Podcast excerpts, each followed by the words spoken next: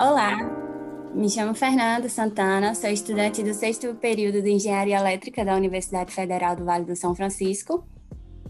E meu nome é Daniel Moreira, eu sou também estudante de Engenharia Elétrica, só que no quarto período, também na Univas. É, esse podcast está relacionado à disciplina de tópicos especiais na Engenharia Elétrica 5, ministrada pelo professor Elinando Pequeno de Oliveira. Bem, o tema do nosso podcast é microscópio eletrônico de varredura. Nós separamos o podcast em duas partes. Nessa primeira parte, nós vamos falar um pouquinho sobre o MEV, e na segunda, vamos bater um papo com o químico Guilherme Finazzi. Então, nessa primeira parte, vou introduzir um pouco sobre o que é importante que a gente saiba sobre o microscópio eletrônico de varredura. Ele fica entre o microscópio óptico e o microscópio eletrônico de transmissão.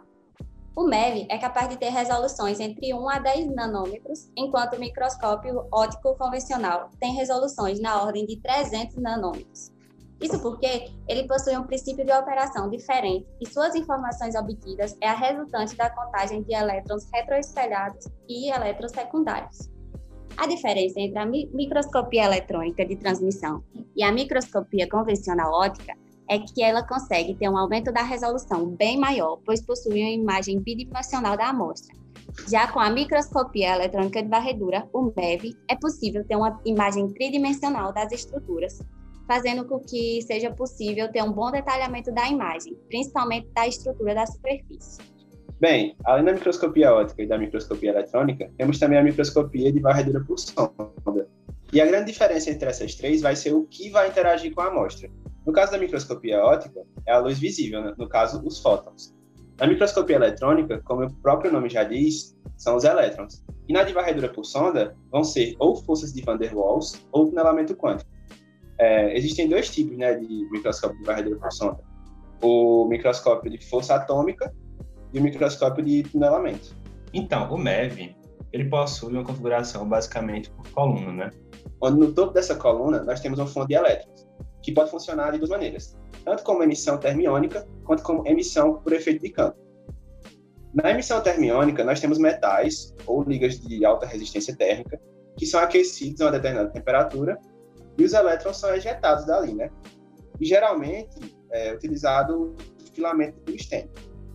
É, já na emissão com efeito de campo, os elétrons são ejetados devido a um campo eletromagnético.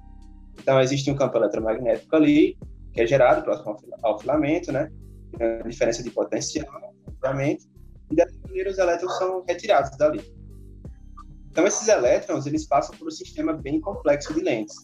Só que, diferentemente do microscópio óptico, na microscopia eletrônica, essas lentes são eletromagnéticas. Aí o que, você me pergunta, o que é uma lente eletromagnética? Bem, significa basicamente dizer que elas, na verdade, são bobinas, bobinas de cobre, e geralmente geram ali um campo eletromagnético e orientam o feixe de elétrons que está passando por aquele eixo. E essas lentes, elas são divididas em duas, principalmente, que são as condensadoras e as objetivas. As condensadoras, elas têm o papel de diminuir o diâmetro do feixe de elétrons que, que incide sobre a amostra. Porque quando é, esse feixe sai do, da fonte, ele tem um determinado diâmetro, que a gente chama de crossover. E essa lente condensadora serve para diminuir esse diâmetro. As lentes objetivas, elas são responsáveis pela focalização na amostra, ou seja, elas determinam a profundidade de campo da imagem. Descendo mais um pouco, mas ainda acima do, do porta-amostras, a gente tem as bobinas de varredura. Elas fazem a deflexão do feixe para a área de varredura desejada. Ou seja, elas servem para literalmente varrer a amostra da esquerda para a direita linha por linha. Quando o feixe de elétrons atravessa o material, e é importante dizer que a amostra tem que ser bem fina, justamente para que esse feixe consiga atravessar ela. Então, quando, quando o feixe atravessa ela, vai acontecer vários fenômenos, tal como absorção, defração, emissão de elétrons secundários, emissão de elétrons retroespalhados e etc. E aí que entram os detectores. Esses detectores eles servem justamente para verificar esses fenômenos gerados pela interação da radiação e cada modelo de MEV vai ter um kit desses detectores, mas alguns são essenciais. Os essenciais são os de elétrons retroespalhados, elétrons secundários e energia dispersiva. Ainda nessa parte de detectores, a grande diferença entre o MEV e o microscópio eletrônico de transmissão é que no de transmissão a imagem é gerada a partir de um detector de difração. E no MEV é gerada a partir de um detector de elétrons secundários e elétrons espalhados. Além de todos os materiais que Daniel acabou de citar, o MEV também possui como acessório uma ferramenta de canais, que é o raio-x. Por isso, é sempre importante saber o que você quer analisar para verificar qual a melhor opção se encaixa na amostra para ser estudada. O MEV ele possui uma vantagem por ter uma técnica tanto quantitativa quanto qualitativa dos elementos constituintes do material. Ele também consegue informar sua porcentagem e, com isso, verificar se houve alteração na morfologia e nas propriedades mecânicas da amostra.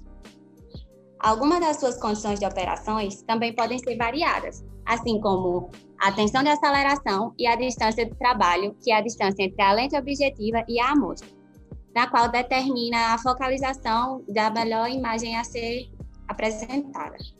Bem, perfeito. É, Para a gente entender melhor o funcionamento do MEV, suas aplicações, é, as técnicas de preparo das amostras, nada melhor do que falar com alguém que realmente opera o MEV, né? Então, por isso a gente chamou o químico Guilherme Finazzi para bater um papo com a gente. E é isso. E hoje nós iremos entrevistar Guilherme Antônio Finanzi, que possui graduação em Química pela Universidade Federal de São Carlos, mestrado em Engenharia Hidráulica e Saneamento pela Universidade de São Paulo e doutorado em Química pela Universidade Federal de São Carlos também. Assim como também possui experiência como operador de microscópio de força atômica e de microscópio eletrônico de varredura. Atualmente é contratado como químico na Universidade Federal do Vale do São Francisco, tendo como função principal de auxiliar técnico em aulas experimentais. É uma honra ter você aqui com a gente nesse podcast de hoje, Guilherme, e pode ficar à vontade. Muito obrigado, a honra é minha de poder participar desse podcast e estou aberta aí a, a, a qualquer dúvida que surgir. Obrigada. Primeiramente, é, a gente gostaria de saber um pouquinho da sua experiência na microscopia e também como surgiu esse interesse seu por estudar essa área. Bom, é, em relação à microscopia, na verdade foi uma demanda na Unesp, o primeiro lugar que eu comecei a trabalhar, é, como químico mesmo, em Araraquara. E, posteriormente, na, na própria Universidade Federal de São Carlos. Né? Foi uma demanda que surgiu é, tanto para é, como auxiliar de laboratório, de ensino, de pesquisa, e aí na pesquisa era necessário realmente né, realizar análises como a micros, a, os, as, as, microscopias, né, tanto a microscopia de força atômica como a microscopia eletrônica de varredura. Entendi. E aí, seu primeiro contato já foi com o microscópio de força atômica desse mundo? O meu primeiro contato, de fato, foi o, o microscópio de força atômica. É, porém, é, é era a função principal que eu fui designado na Unesp. É, existiam outras funções também, como é, foi o caso do, do, microscópio eletrônico de varredura, né? Que existia um outro técnico que operava mais, eventualmente, uma uh, licença ou quando tirasse férias, ele precisaria então de um substituto. Foi quando eu é, comecei a ser treinado no microscópio eletrônico de varredura. Entendi. E já, já fazendo um link aí, Gostaria que você explicasse um pouquinho para a gente qual é a diferença é, principal assim entre o microscópio de força atômica e o, e o microscópio eletrônico de varredura, na questão operacional mesmo. Bom, é, elas são técnicas, na verdade, são técnicas diferentes, né? A, a, apesar de serem microscopias, mas cada uma parte de um princípio. Então, a operacionalização é bem diferente porque a microscopia de força atômica, ela depende da interação de uma ponta muitíssimo pequena, em escala nanométrica, com uma amostra. Então, é, existe toda uma é, é, o equipamento ele é todo desenhado exatamente para que essa interação ela seja percebida pelo, pelo equipamento através da, da eletrônica. Então, é, é, tão, é tão minucioso, é tão detalhista isso que é, às vezes leva meia hora, uma hora para começar uma análise. Já a microscopia eletrônica de varredura, ela não requer um, um rigor tão grande. Ela precisa, sim, de um, um preparo de amostra e que a amostra seja condutora, porque é, o que acontece na, na, na análise é, é que a amostra recebe um feixe de elétrons com energia da ordem de raio-x. Então, é, é bem diferente a forma de fazer análise. Né? Então, o que é necessário para preparar uma amostra no microscópio eletrônico de varredura é que ela seja condutora. Né? E isso é muito simples. Né? O, o, o X da questão, para começar uma análise mesmo, desde que a amostra esteja condutora, é só que o sistema esteja operando normalmente para que chegue ao vácuo necessário para começar a fazer a amostra. Então, isso depende muito do sistema. Em, em meia hora ou, ou 15 minutos, dependendo da bomba, já dá para começar a fazer uma análise de média. Entendi. É, sobre essa questão da elegibilidade das amostras no MEV, as amostras elas precisam ser condutoras, mas tem algum jeito de, de deixá-las condutoras, para assim dizer? Sim, sim. É, amostras que não são condutoras, elas é, podem receber, isso é geralmente é, é, a, é a forma principal né, de se tratar a amostra, de se preparar a amostra, elas recebem uma camada de ouro. Né? Então, existe um é equipamento. É exatamente. É, é, como o ouro é um dos metais melhor, de melhor condução elétrica, né? Então, a amostra ela recebe uma camada de ouro, um, um outro equipamento, e isso em torno de 15 minutos, meia hora no máximo, ela já está pronta para ser colocada no microscópio e ser analisada. Entendi. Já a água, ela é um condutor, mas ela não pode, né? Ser, ser analisada no MES, correto? Correto, porque o, as microscopias, é, eu ia falar que são só para sólidos, mas já tem alguma coisa falando de líquidos em microscopia de força atômica.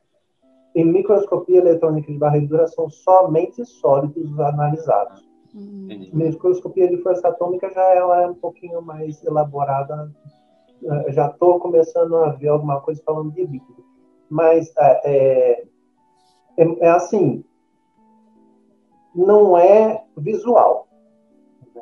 Não existe uma visualização em nenhuma das duas. O que acontece na, força, na, na microscopia de força atômica é, são coleta de dados. Na microscopia eletrônica e varredura, qualquer qualquer partícula que esteja na câmara de análise, ela, ela pode interferir sim na, na imagem. Então, é, por isso que se faz um vácuo. Né? Inclusive, não é somente um vácuo, é utilizado gás nitrogênio para que a atmosfera fique inerte. E aí a atmosfera não atrapalha a resolução da imagem. Entendi. Guilherme, você já falou sobre algumas vantagens, né, sobre o microscópio eletrônico de varredura, e eu queria também que você citasse é, mais algumas vantagens, caso haja, e desvantagens que o microscópio eletrônico de varredura em relação a outros tipos de microscópios. Bom, é, o microscópio eletrônico de varredura, ele é, é uma técnica muito interessante, porque é uma técnica simples, é, que permite a visualização de, das estruturas de um material um, em uma escala menor do que o microscópio óptico. Então, é uma, e é uma técnica é, fácil, rápida. Então, é uma técnica muito boa para ser aproveitada. É, embora ela não, não alcance a resolução de um microscópio de força atômica, que é um microscópio mais sofisticado, é, ela tem as vantagens de que o preparo da amostra é relativamente simples.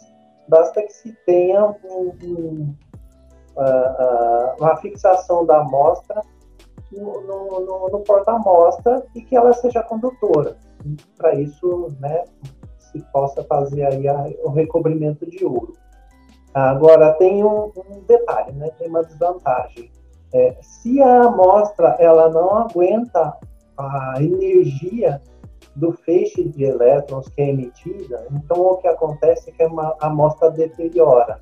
Uhum. É, é, só para dar um exemplo, o primeiro o treinamento, o primeiro treinamento que eu fiz no microscópio eletrônico de varredura foi análise de dente, dente humano, que era, hum. na verdade, uma pesquisa de odontologia. E, o, se não me engano, o dente já estava envelhecido. Então, o técnico, uh, operando e me ensinando, ele carregou né, mais energeticamente o peixe para a imagem. E quando ele afastou a, a, a, o feixe, que ele pegou a imagem maior, ele percebeu o buraco que foi feito ali. Então, é, a, a, nem toda a amostra aguenta esse efeito. Uhum. Né? Então é preciso saber dosar a energia que se usa para fazer a análise. Perfeito. Eu tenho também como desvantagem a elegibilidade das amostras, né? Tipo, como caso ela seja úmida ou não condutoras, isso aí também que você citou por agora. Pode falar um pouco mais sobre isso? ela, ela, tem que ter realmente o preparo da amostra para que ela esteja seca, né? ela não pode estar úmida. É, tem realmente o, o, problema dela aguentar o feixe. Geralmente, é, amostras, quando elas estão na forma de pó, geralmente é, amostras inorgânicas, elas são mais resistentes. Amostras orgânicas são um pouquinho mais complicadas de se fazer, porque além de delas não costumeiramente não serem condutoras, né, existem materiais orgânicos que são condutores, mas é, existem é, esses materiais não são condutores feitos os inorgânicos, né? E quando eles ah, é, são condutores, nem sempre eles aguentam o feixe. Então, por exemplo, só para ter uma noção, em, ah, o microscópio eletrônico, ele trabalha, ele pode ser operado a, a, com um feixe da energia da ordem de até 30 kV, quilowatts, né? kilovolts, perdão, uhum. até 30 kilovolts. Esses 30 kV, na verdade, é para uma outra análise mais específica, análise elementar. É, geralmente, as amostras é, que não são é, que, que elas não aguentam muito o feixe, nem, nem compensa fazer essa, a, essa análise. É, mas pode-se trabalhar para a aquisição de imagens em torno de 6, 7 ou 8 kV, né, dependendo da amostra. Então, por exemplo, amostras metálicas trabalham, é, fornecem boas imagens em 8 kV. Uhum. Né? Agora, amostras, é, eu, se não me engano, eu fiz, foi uma amostra natural de quiabo, se não me engano, foi isso, que eu fiz recentemente. Aí, é, ela já não responde muito bem, eu precisei metalizar com ouro, e aí eu baixei, precisei baixar a energia do feixe para 6 kV. Uhum. Entendi. Então, é, ainda a respeito dessa das amostras, né, das técnicas de, de preparo das amostras, tem como você, você contar um pouquinho mais para a gente como é, se demora, é, se é caro, etc. Mais sobre as técnicas. Não, é muito simples, é muito simples. Tem que estar, tá, o, o material tem que estar tá seco.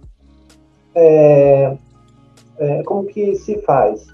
É, existe uma o porta-amostra que a gente chama de stab, né? então ele é um pequeno disco e a gente põe um, um adesivo, uma fita adesiva mesmo, uma dupla face, hum. para colar o material. Se o material é em pó, então eu posso, eu pulverizo esse pó, né? lanço o pó em cima do adesivo. Se for condutor, já coloco direto no equipamento. Se não for condutor, eu coloco para metalizar. Se o material é, ele, é, ele não está na forma de pó, basta eu colar ali em cima da liquidificador da face e é, é o mesmo procedimento. Se é condutor, já funde direto no, material, no, no equipamento, se não é condutor, o metaliza. Entendi. Entendi. Interessante.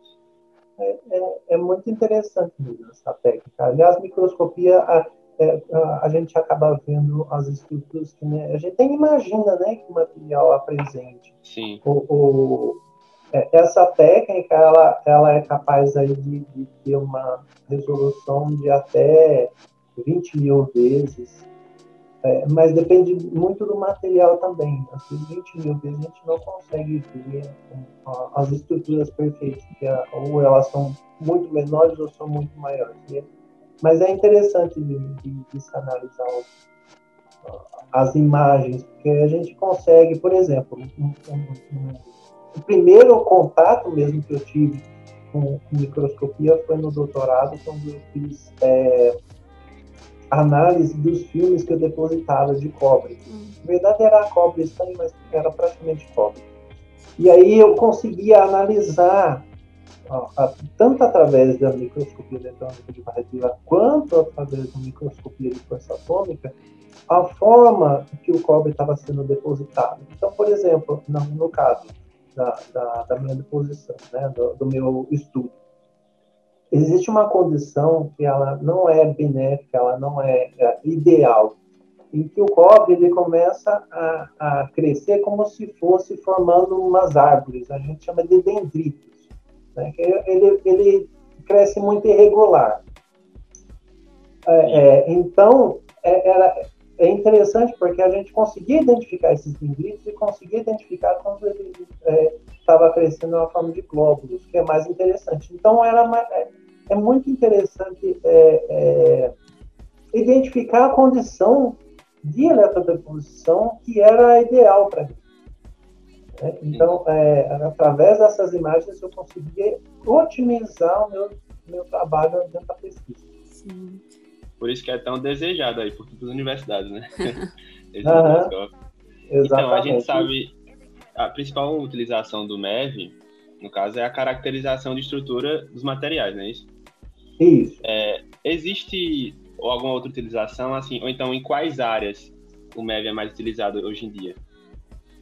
O, o, o MEV ele tem é, uma aplicação muito interessante é, eu não sou especialista da área, mas eu já tive contato com especialistas explicando a, a extensão, como que, que, a gente pode chegar com, com essa técnica, né? Até onde que a gente pode chegar.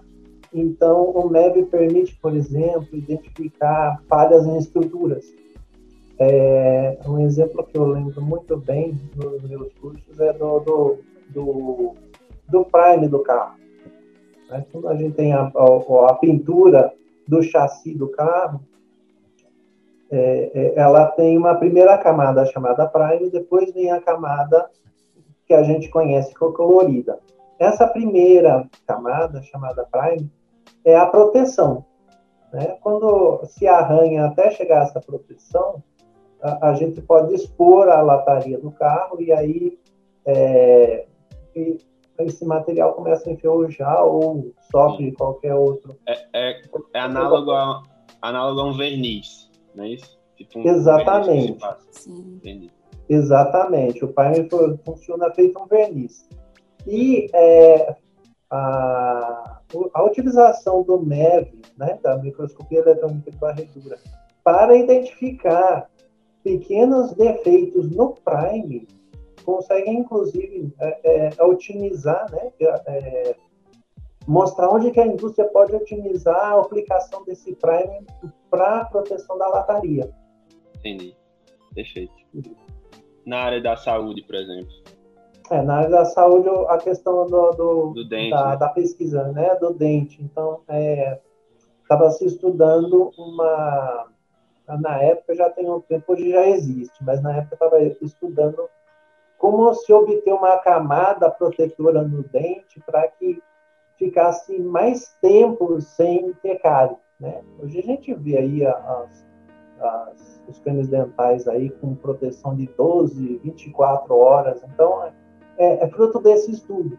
Então, é, é como, como que se chegou a esse estudo com o MEV? Então, tá analisando a superfície do dente, como que ela ficava, se ela é, estava desgastada ou não. A principal aplicação do MEV é essa. Ah, eu lembrei outra aplicação, que é da, da na verdade, é uma técnica é, complementar do MEV, que é o IDX, que é a espectroscopia de dispersão de raio-x, que é a, a, a, microscopia que chega até 30 kV. Né? Essa, através dessa microscopia, pode-se identificar pelo feixe emitido que tipo de é, elemento tem naquela amostra, se é um elemento mais pesado, se é um elemento mais leve. Né? É, é, por exemplo, uma amostra que tenha uh, nióbio e, e, e ferro, né? ou, ou ouro, ouro é pesado, prata e ouro. Né? Se eu tenho ferro e, e prata, ou, ou se eu tenho ferro e ouro. Então eu consigo identificar naquele material onde que é ferro, onde que é ouro, qual a porcentagem que tem de ferro e de ouro naquele material através dessa técnica. É, Guilherme, nós temos uma, um microscópio eletrônico de varredura na Univasf, né? Temos esse privilégio. é, uhum. as pesquisas desenvolvidas que existem lá atualmente são quais? Você pode citar algumas? Eu vou ser sincero, fui treinado há pouco tempo, não para ser oficializado ali, né? Então é, foi mais um, um conhecimento, inclusive até para auxiliar eventualmente, da mesma forma que na Unesp. Então, eu não sei responder essa pergunta. É, claramente, assim, é, o, que, o que chegou até mim foi que eu sei responder, a única coisa que eu sei responder é a, pesquisa da professora André, que ela trabalha com hidroxiapatita com gesso, né? Mas eu não cheguei a ah. fazer análise nenhuma ainda. Então, não. eu não ah. sei nem explicar como seria um, um resultado nesse aspecto. Certo. É, quanto a isso também, é, quem fica na responsabilidade de manutenção na Univasf ou, ou ainda é uma, um aparelho que está sendo é, como é que se pode dizer que está sendo estudado agora por vocês para o conhecimento de testes e mais pesquisas como esse da professora Andrea, né, que é sobre a, a hidro hidroxiopatita, que ajuda também na produção de compostos de próteses, né? Aham, uhum, é. Sim, é, eu... O problema é o seguinte, existe um químico que ele esteve até em março na Univasf, que era quem operava uhum. né, o MEV e outros equipamentos também no, no PGCM. Na verdade, se não me engano, são dois MEV que tem ali. É, ele foi redistribuído para Paraíba, né? então ele não está mais com a gente, ele foi lá para Paraíba, e a vaga dele ficou em aberto. Eu foi um pedido meu para que ele me treinasse, exatamente para que uma eventual falta, né, como está tendo agora, uma eventual falta de alguém que oficialmente treinasse, é, perdão, oficialmente operasse o equipamento, eu poderia cobrir. Então, um pedido meu. Mas não, não foi para que eu me transferisse para lá, mesmo porque eu nem, nem tenho carga horária suficiente para fazer isso. Então, a vaga está em aberto. Ela, a priori, a informação que eu tenho é, oficial é que ela ainda vai ser preenchida né? mas isso quando, é, de acordo com os trâmites burocráticos, que eu não sei dizer quais são. Uhum, entendi. É, gostaria de saber também, uma, uma, curiosidade que eu tive, a respeito da, tipo assim, da manutenção do MEV. É possível trocar, eu simplesmente comprar um componente, trocar, ou se algum componente quebrar, eu tenho que arcar com, sei lá, um, um, um aparelho novo? Tá, jóia.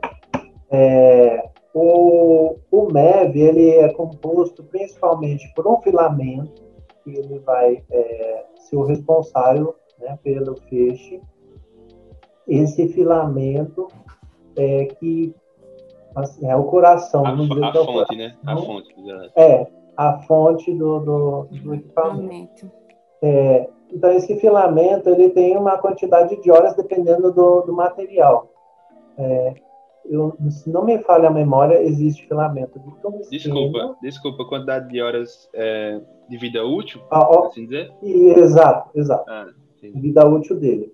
Se, não me falha a memória, eu não, é, não tenho isso decorado, mas se me falha a memória, existe é, filamento de tungstênio, que é o de menor vida útil, acabou, tem que trocar. Tem que abrir o aparelho todinho e trocar.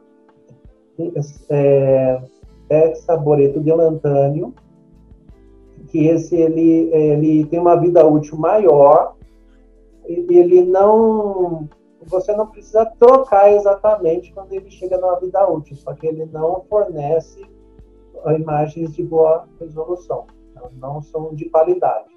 No caso dele, o intuito seria de, de ter imagens bem precisas, né? Principalmente da superfície. É, porque o, o MEV, as imagens de MEV, essas imagens de microscopia, elas são utilizadas principalmente para publicação de artigo, né? E, e os editores, eles são bem é, exigentes quanto a isso. Então, uma imagem que é enviada para uma pesquisa, para uma revista, perdão, em que ela não é aceita por causa de qualidade, não, não tem nem o que discutir, entendeu? Então, é, não é interessante quando chega a vida útil desse filamento, na verdade é um cristal, né? Essas boletas de não é um filamento, é um cristal. Ele, quando chega no, no final da vida útil, o ideal é trocar mesmo, porque a não ser que se faça imagem apenas para conhecer a amostra e não para publicar. Né? Porque às vezes é, é interessante, tem amostra que é difícil de achar alguma estrutura, então a gente pode ter também esse, esse tipo Entendi. De, de aplicação, mas a publicar não vai ser interessante. né? Ainda entrando nesse critério da imagem, é, quanto tempo demora até se obter uma imagem final da amostra, Guilherme? Mais ou menos. É muito, muito rápido. média. Muito rápido. É muito rápido. Porque é, é, ah, a gente começa com a, a amostra total e vai, vai aumentando de, o zoom, né? Va- Vai diminuindo ali na região que a gente quer. E até fazer isso e conseguir achar uma região, desde que não, ela, a amostra seja homogênea, que não, não não esteja buscando alguma coisa muito específica e difícil de achar na amostra, é muito rápido. É, também depende da resolução, mas em, em- em geral a resolução que se usa aí, dois minutos a imagem já está pronta. Interessante. Muito rápido. É, a respeito também da, da operação do MEV, né? Existem erros e- operacionais que podem prejudicar a obtenção da imagem? Aí você pode responder tanto para o MEV quanto para o de força atômica também. É, erros operacionais do usuário são diversos. Dá, dá para levar aqui o dia inteiro falando. Os É, principais, né? É, porque é, você tem que saber usar, no MEV tem que saber usar o feixe de elétrons na energia correta.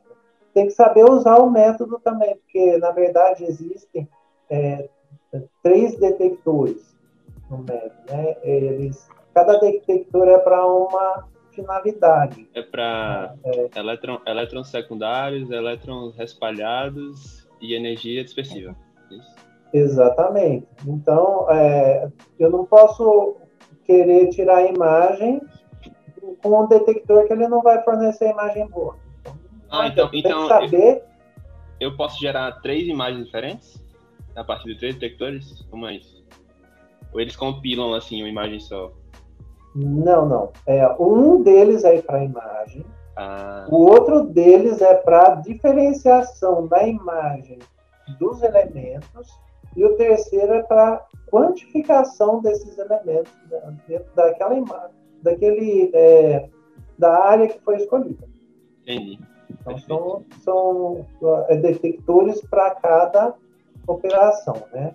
Uh, é, eu acredito também que os detentores são posicionados simultaneamente, né, para fazer uma medida simultânea, de forma que aproveite os aparatos do, da amostra. No MEV, tudo é simultâneo. A diferença entre os detectores é, é, na configuração é a distância e a, a posição em relação à amostra. Né? Porque é, um detector que vai captar a imagem, ele não pode ficar inclinado, né? Senão ele não vai captar a imagem, ele pode ficar paralelo à, à amostra. Então, existe uma configuração para cada detector desse que o ideal é que seja obedecida. Entendi. Entendi. O que, o que vai diferenciar, tipo, modelos de MEV, assim? Existem MEVs mais baratos e existem MEVs mais caros. A diferença seria a quantidade de detectores? Ou a fonte? Hoje em dia, hoje em dia a diferença a gente pode ver até aí, até em automóveis, a grande diferença em tudo que a gente vê é o avanço tecnológico. Né? Então, por exemplo, é, só para só para dar um, um, contraste bem grande para vocês entenderem, né? O, o, primeiro MEV que eu operei, que eu fui treinado, ele é de 1960. Meu Deus, é... não sabia que existia. Nem eu, menino, lá do Japão, ele é, o, o, o, técnico ele operava manualmente, ele ia em cada botão no X, o Y, no Z para colocar a amostra onde ele queria. Quando dava a imagem correta, ele pegava uma máquina fotográfica, batia a foto. Meu Deus. E a máquina, e a máquina não era nem essas que a gente conhece, não. É, antigamente tinha aquela de você tirar o filme. Analógica. É, tem aquele filminho que a gente comprava, é, eu lembro que tinha da Kodak. Você comprava o filme, colocava dentro da máquina, tinha que ainda rebobinar. Meu Deus. É, ele fazia isso, quer dizer, ele, ele trocou duas vezes, quando ele estava me treinando, trocou duas vezes o filme da máquina. Caramba. O MEV da Univasf, eu, eu, eu, faço tudo pelo computador. Eu mando para ele para XKY, para subir, descer a amostra, tudo pelo computador. Até na hora de girar o porta-amostra para a posição que eu quero colocar a amostra, ele faz automaticamente. Bem então, a diferença prático, né? é bem mais prático e, inclusive, evita acidentes, né? É então, é verdade. É... Então, outra, uma curiosidade que eu tenho também. Sempre que a gente pesquisa imagens de, de MEV no, no Google e etc., sempre é um computador com dois monitores. Qual seria a utilidade desses dois monitores? Só por fora, assim mesmo. Por que dois sempre? Então, geralmente, geralmente é, um monitor é para MEV e o outro é para dispersão de raio-x. Ah, então, é, você já aproveita né, a, a, técnica de energia de dispersão de raio-x, ela é ali na, mesma câmera, tudo igualzinho do MEV. No mesmo Sim. equipamento. A, a diferença só é que precisa de uma energia maior do feixe e precisa de mais nitrogênio. Né? Tem que estar refrigerado, é, tem que estar uma atmosfera inerte para não haver problema. Por isso que tem dois monitores, um para a MEP e outro para o EDX. Guilherme, é, quanto ao vácuo, é, você citou também o, o, alto vácuo que o sistema de, é, precisa ter. É devido os elétrons interagirem muito com o ar? Exato. Certo.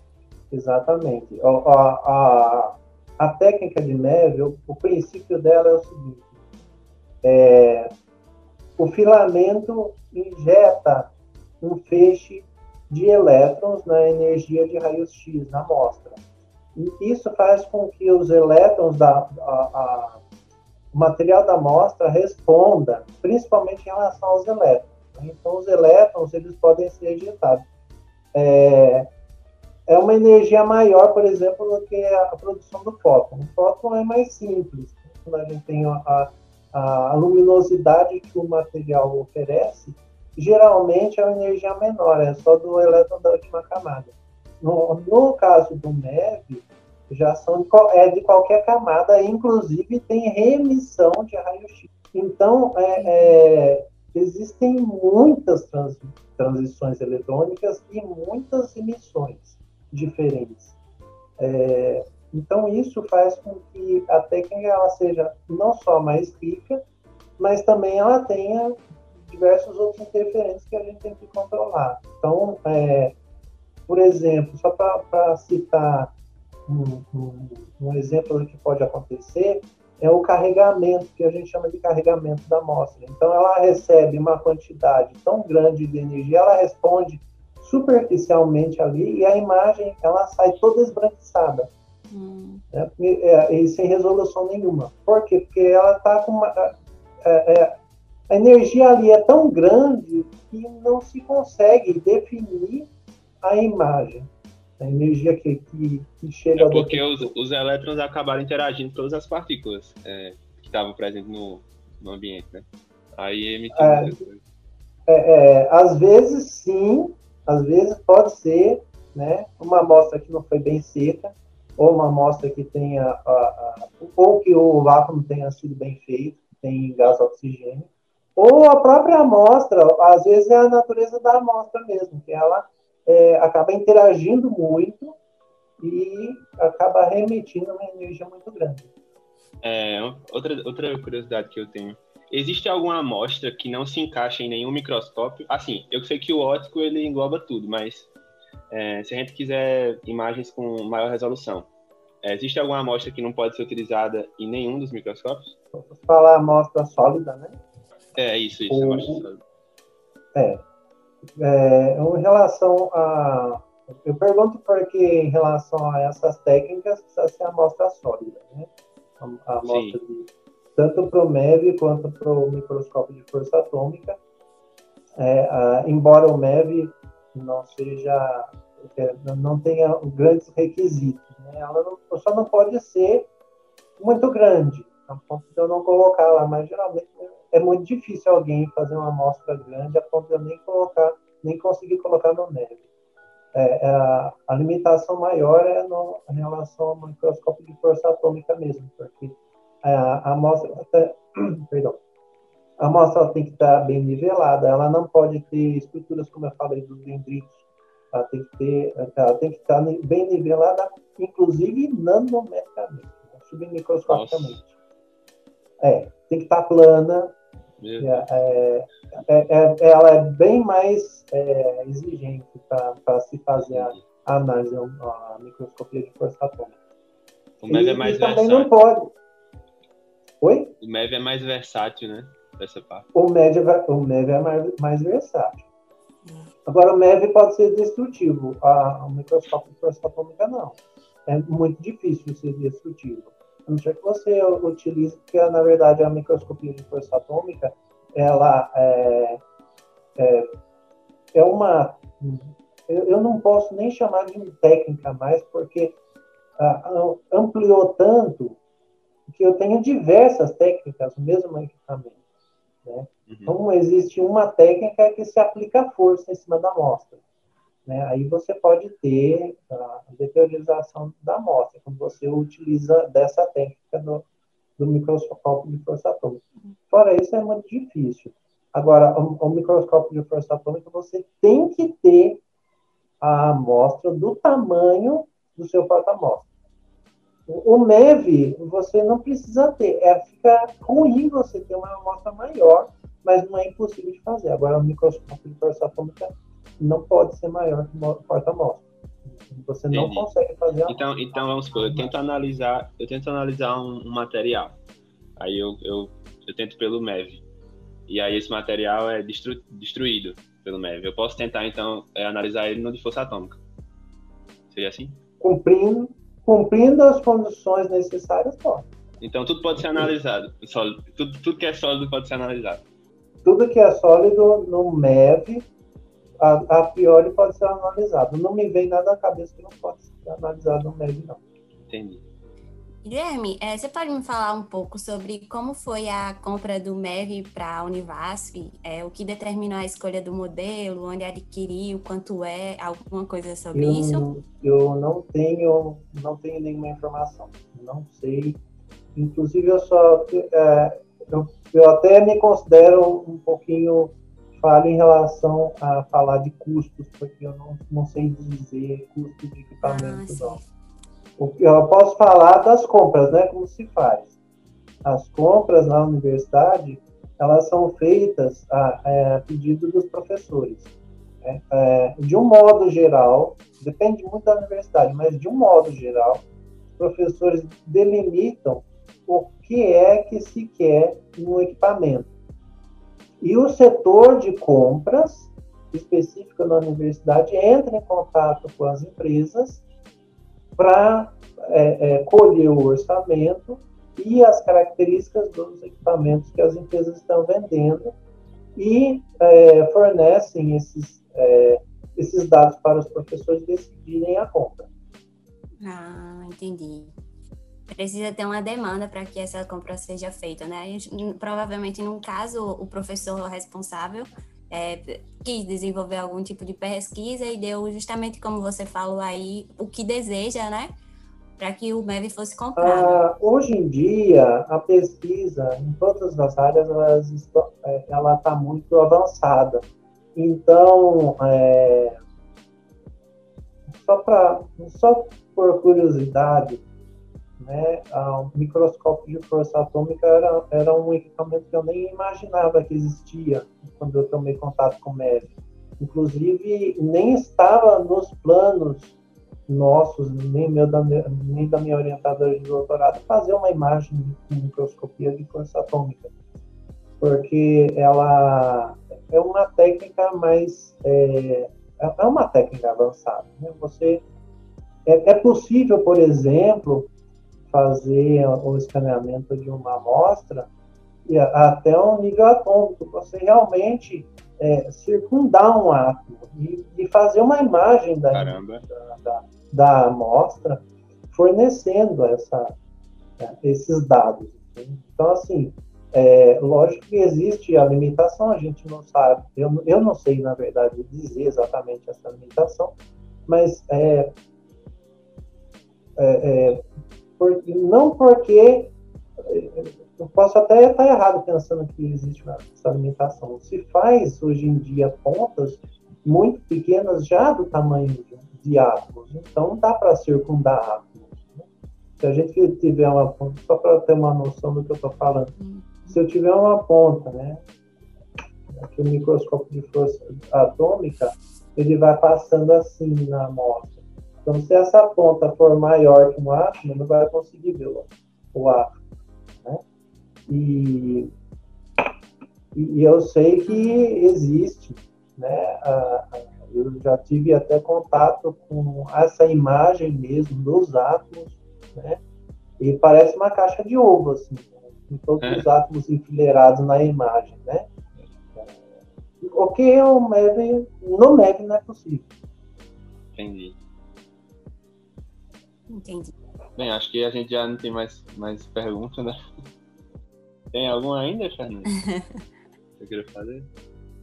Não, foi tudo esclarecido muito bem. É, gostei muito. Então, para finalizar aqui, eu gostaria de agradecer Guilherme por ceder um pouco do tempo dele aqui para participar do nosso podcast. E é isso. E pode saber, Guilherme, que você está agregando muito ao conhecimento tanto universitário como da comunidade, né? Já que o podcast vai ser vai ser aberto. E muito, muito obrigada, foi muito esclarecedor. Eu que agradeço essa oportunidade de poder contribuir, de poder ter esse bate-papo dentro.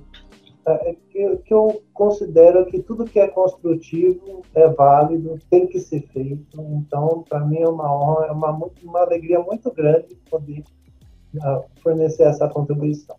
E aí, precisando de nova contribuição, eu estou à disposição. Certo, muito obrigado. Certo, obrigadão, Guilherme.